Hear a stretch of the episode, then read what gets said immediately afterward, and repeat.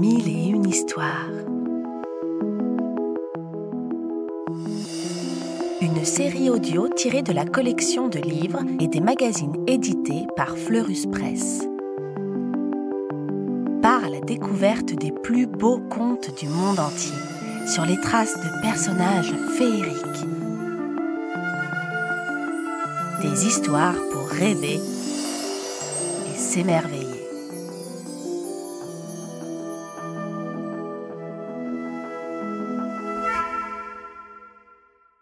Le cerf, l'oiseau et la tortue. Chaque matin, quand le soleil se lève dans la forêt, Fédor le cerf, Gertrude la tortue et Cricri le rouge-gorge se retrouvent au pied du grand sapin. Avez-vous bien dormi, les amis? brame Fédor. Merveilleusement gazouille le rouge-gorge en voltant autour de lui. Comme un bébé dit la tortue en sortant sa tête de sa carapace. Puis Fédor, Gertrude et Cricri prennent leur petit déjeuner.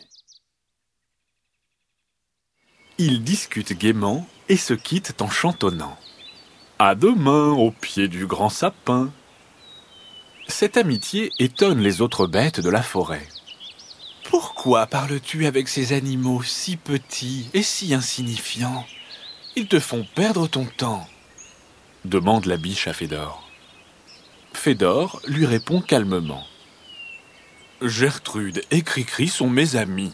Leur taille n'a pas d'importance. Parfois, c'est le sanglier qui se moque de Gertrude et Cricri. Hé, les rikiki Méfiez-vous du cerf Il a un sale caractère L'oiseau et la tortue lui répondent en chœur. Jamais Fédor ne se mettra en colère contre nous Hélas, un matin, le cerf ne voit pas le filet que le chasseur a tendu dans la clairière pour le capturer.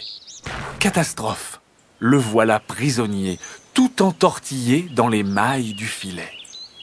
Au secours brame-t-il désespéré. Heureusement, Gertrude, qui arrive au grand sapin, l'entend crier.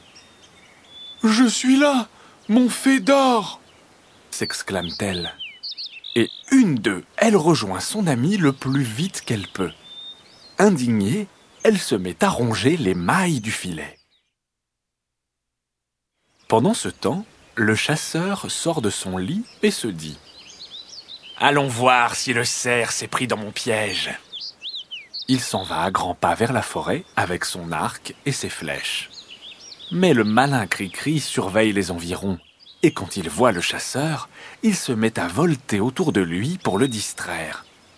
Tiens, pense le chasseur, si j'attrape cet oiseau, je le mettrai dans une cage et il chantera pour moi toute la journée. Et zou, il poursuit l'oiseau tandis que la tortue découpe le filet. Bien joué, jubile Fédor. Merci Gertrude de m'avoir libéré. Lassé de poursuivre l'oiseau, le chasseur retourne vers le filet.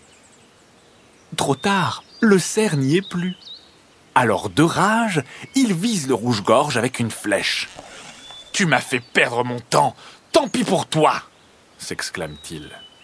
Mais encore une fois, Gertrude est là, et elle mord si fort la cheville du chasseur qu'il lâche son arc. Ouf Cricri s'est envolé à tire d'aile. Vexé comme un pou, le chasseur attrape la tortue et la fourre dans sa besace. Il ricane. Eh, eh, eh, sais-tu que les tortues font de délicieuses soupes? La pauvre Gertrude sanglote au fond du sac. Alors vite, Cricri vole jusqu'à Fédor et chuchote à son oreille. Avec tes grands bois, tu peux récupérer la besace du chasseur. Allez, mon ami, il faut sauver Gertrude. Le chasseur s'est assis sous un pommier pour faire une sieste. Alors le cerf s'approche, attrape délicatement la besace avec ses grands bois et file sans bruit. Quand il se rend compte que sa besace a disparu, le chasseur a tellement honte de s'être fait berner par les trois animaux qu'il décide de ne plus remettre les pieds dans la forêt. Avec son bec, le rouge-gorge a vite fait de percer le sac pour libérer la tortue. Et soulagés, les trois amis vont prendre leur petit déjeuner sous le grand sapin, comme tous les matins.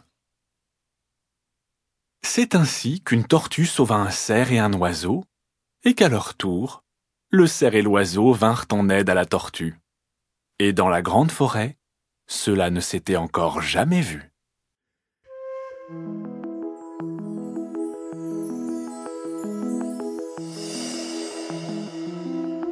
On espère que ce conte t'a plu et qu'il t'a donné envie d'en découvrir beaucoup d'autres.